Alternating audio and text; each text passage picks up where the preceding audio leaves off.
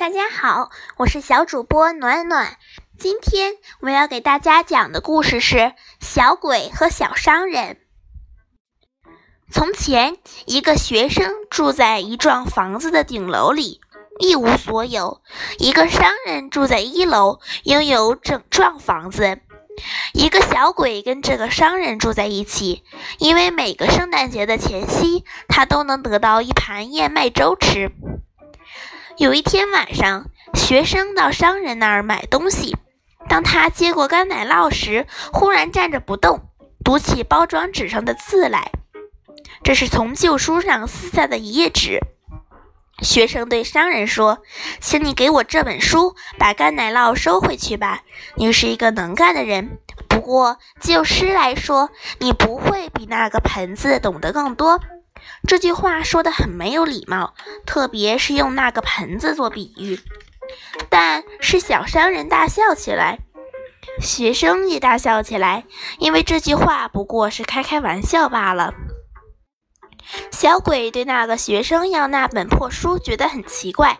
等天黑了，他都来到那间顶楼，他从门锁孔里看到学生正在读那本破书。书中冒出一根亮晶晶的光柱，变成了那棵大树。它的每片叶子都很新鲜，每朵花都是一个美女的面孔，每一个果子都是一颗明亮的星星。啊，这样美丽的情景，小鬼是从来没有见过的。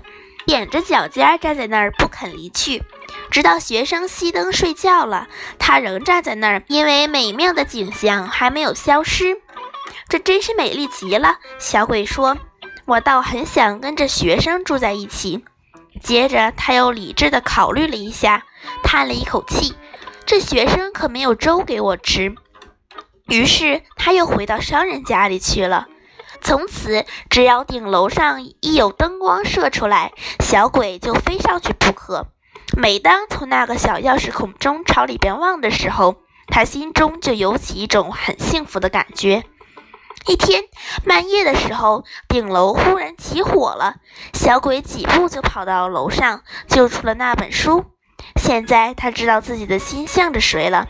不过，等到火熄灭之后，等到他的头脑冷静下来以后，哎，我得把自己分给两个人。